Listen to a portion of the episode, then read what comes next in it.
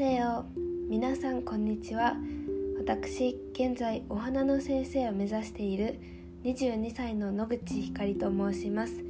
このラジオでは生け花を通して日常生活や考え方とかが少し豊かになった私の経験やお花の楽しさや趣味の韓国語などの話をしていきたいと思います。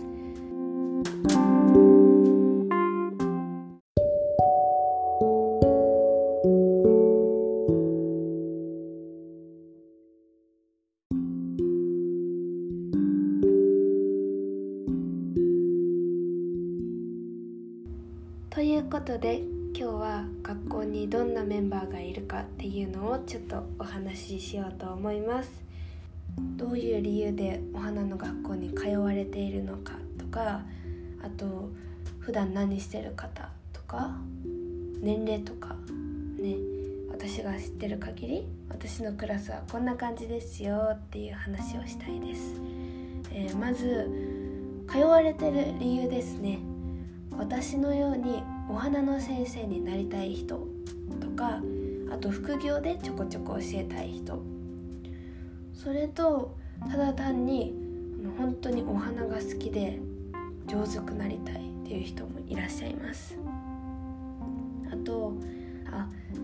そうですねお母さんみたいなすごくいつも優しくしてくださってる方がいらっしゃるんですがその方は若い時に来ようと思ったんだけどその時に違うことしたくてで子育てもしてこういい感じに落ち着いてきたのでいざお花をねもう一回やりたかったことを始めようって言って来られている方もいらっしゃいます。うんでまあ、共通することはお花、ね、技術上手くなりたいとか考えを深めたいとかお花が好きな人が集まってるっていうことですね。次に普段どんなことをしているかですね。どのバックグラウンドを持って来られてるかっていうと私のようにあのパートとかアルバイトいろいろしてる方とかフリーランスだ。フリーランスで自分でお仕事をされている方。そしてお花の先生をしてる人もいらっしゃるのかな多分体験教室とかそういうのをしてる方と還暦を超えたので、まあ、自分の趣味でこうお花を楽しんで楽しむために来たよっていう人もいらっしゃいますね。で私が今フリーランス状態なんでそのフリーランスの方にはビジネス的なこととかなんかそういうことを学んでますこうしといた方がいいよとかこの間は確定申告ですね。めっちゃリアルな話だけどこんなことね領収書貯めといた方がいいよとかそういうことをちょっとアドバイスもらいました。あとは主婦をされている方とかさまざまな方がいらっしゃいます、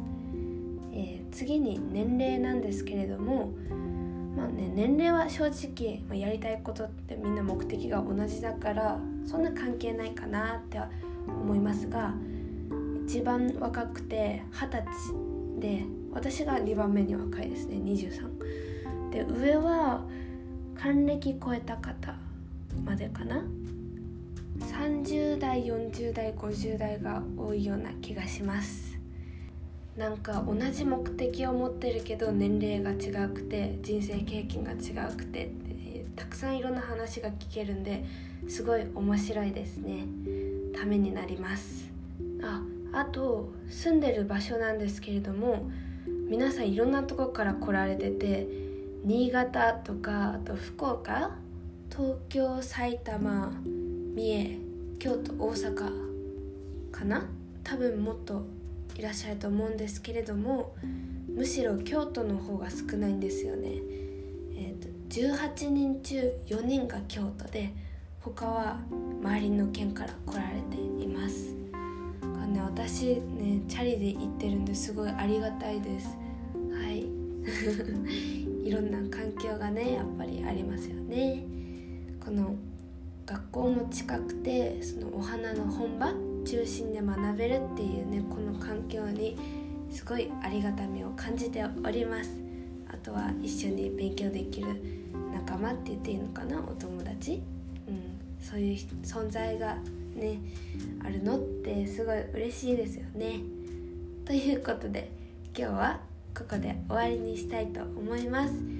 お花の学校についてもっと知りたいなって思った方気になることがあればコメントやとインスタの DM とかどこででもですね是非聞いてください。今日も最後まで聞いてくださりありがとうございました。アンニョン。